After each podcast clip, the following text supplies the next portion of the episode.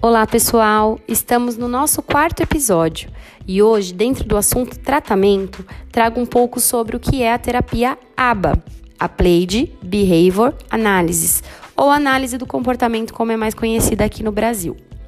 A terapia ABA é um dos tratamentos feitos com autistas. Ela é uma ciência que foi pesquisada e, através dessa pesquisa, foi comprovada. As técnicas de modificação de comportamento, elas são baseadas nessa ciência e servem para a gente usar para fazer programas e montar intervenções para uma criança com autismo.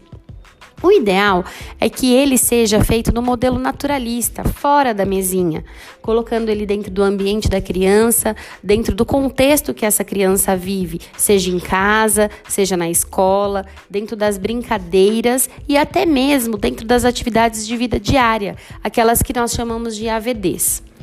O aba naturalista, ele favorece a generalização e também aumenta a motivação da criança no trabalho.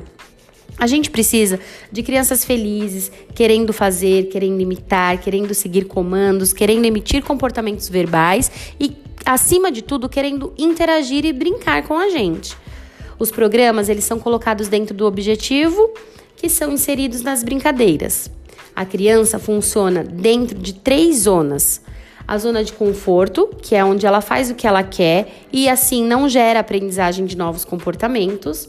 A zona de aprendizagem ou estimulação, que é onde geramos um estímulo que vai desencadear uma resposta, que é o momento em que essa criança está trabalhando, ampliando seu repertório, adquirindo conhecimento novo.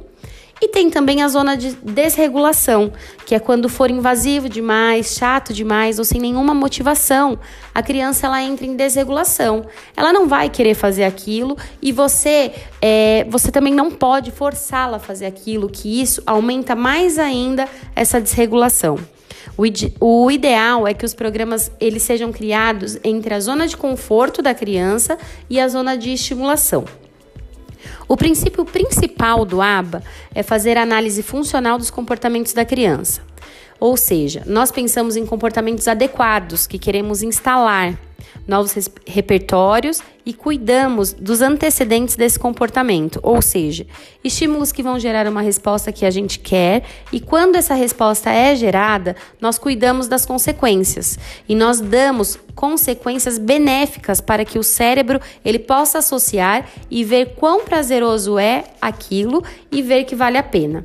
E quando nós damos um reforço positivo, esse comportamento ele tende a aumentar de frequência e intensidade.